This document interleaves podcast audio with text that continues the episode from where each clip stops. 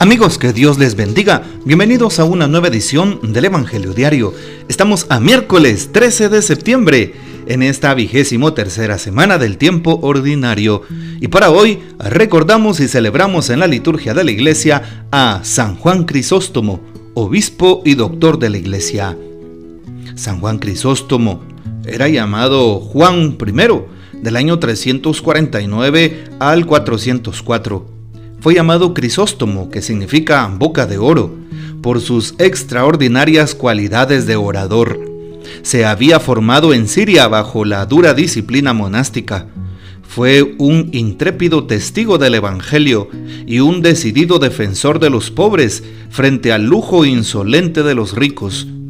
La Iglesia Ortodoxa griega lo valora como uno de los más grandes teólogos y uno de los tres pilares de esa iglesia, juntamente con San Basilio el Grande y San Gregorio Nacianceno. Pidamos pues la poderosa intercesión de San Juan Crisóstomo. Para hoy tomamos el texto bíblico del Evangelio según San Lucas capítulo 6, versículos del 20 al 26. En aquel tiempo mirando Jesús a sus discípulos les dijo, Dichosos ustedes los pobres, porque de ustedes es el reino de, de Dios. Dichosos ustedes los que ahora tienen hambre porque serán saciados. Dichosos ustedes los que lloran ahora porque al fin reirán. Dichosos serán ustedes cuando los hombres los aborrezcan y los expulsen de entre ellos, y cuando los insulten y maldigan por causa del Hijo del Hombre. Alégrense ese día y salten de gozo, porque su recompensa será grande en el cielo. Pues así trataron sus padres a los profetas. Pero hay de ustedes los ricos, porque ya tienen ahora su consuelo. Hay de ustedes los que se hartan ahora, porque después tendrán hambre. Hay de ustedes los que ríen ahora, porque llorarán de pena. Hay de ustedes cuando todo el mundo los alabe, porque de ese modo trataron sus padres a los falsos profetas. Palabra del Señor, gloria a ti, Señor Jesús. Si nos damos cuenta, para hoy se presenta precisamente esta parte de San Lucas en el capítulo 6 sobre las eh, bienaventuranzas. Eh, son más completas, como bien sabemos, en el Evangelio según San Mateo, capítulo 5, en donde se dan pues todas aquellas bienaventuranzas, entre 9, 10 bienaventuranzas. Hoy en San Lucas escuchamos prácticamente solamente cuatro bienaventuranzas.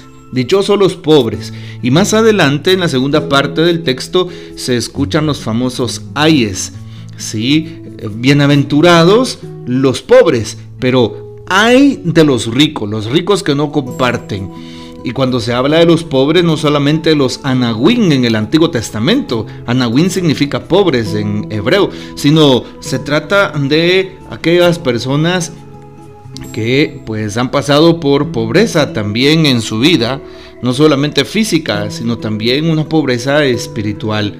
¿Cuántos pobres porque están en la ignorancia? ¿Cuántos pobres porque no conocen a Dios? ¿Cuántos pobres porque no viven en el Evangelio? ¿Cuántos pobres porque no son personas de iglesia que traten de vivir las virtudes? ¿Cuántos pobres porque eh, éticamente, moralmente, pues no viven de forma correcta. ¿Cuántos pobres que hoy pues andan por dioseando amor? Por ejemplo, hoy nos damos cuenta que el Señor nos habla de eso. Hay de ustedes los ricos, porque ya tienen su consuelo.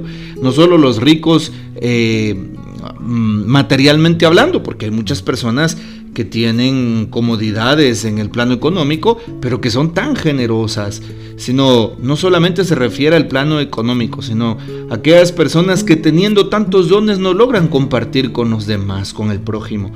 También otra, dichosos los que ahora tienen hambre porque serán saciados. Y más adelante dice, hay de ustedes los que se hartan si por una parte está hablando de los pobres que no tienen que comer, por otra parte está hablando de aquellos que tienen lo necesario, viven en la opulencia.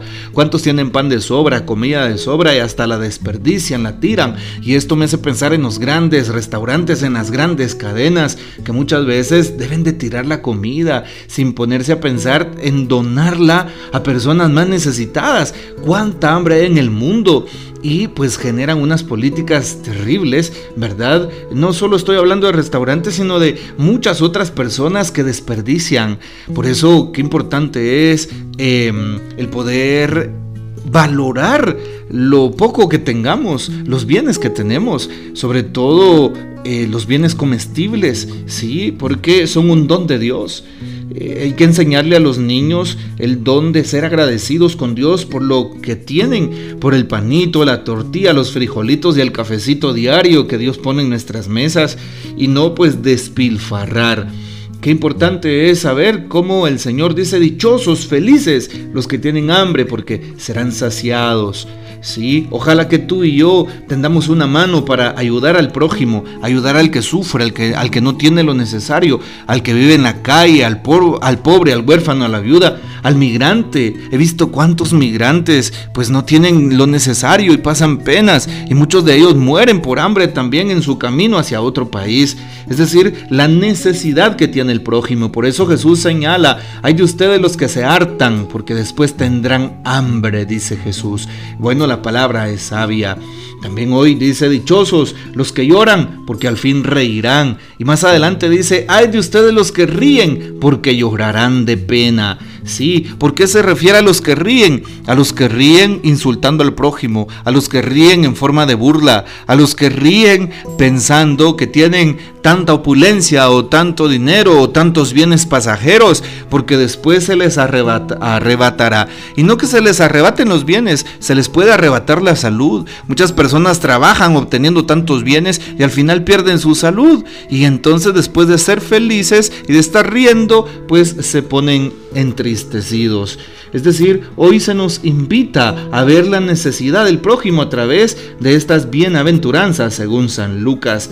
Dichosos ustedes los que lloran, lloran de desconsuelo por las injusticias, lloran por la falta de oportunidades, lloran porque no hay un buen sistema de salud, lloran porque no se tiene derecho a una educación digna, pero el Señor proveerá. Y por eso qué importante que también los laicos se comprometan en la vida social, en la vida política y puedan abrir brecha y puedan verdaderamente encontrar la forma de ayudar a las personas a obtener algo digno, ¿verdad? Sí, y por eso es la invitación que se hace desde la palabra. Y finalmente, dichosos cuando los hombres los aborrezcan, los expulsen, los insulten y maldigan por causa del Hijo del Hombre, por causa de Jesús. Y termina diciendo, ay de ustedes cuando todo el mundo los alabe, porque así trataron a, a los falsos profetas.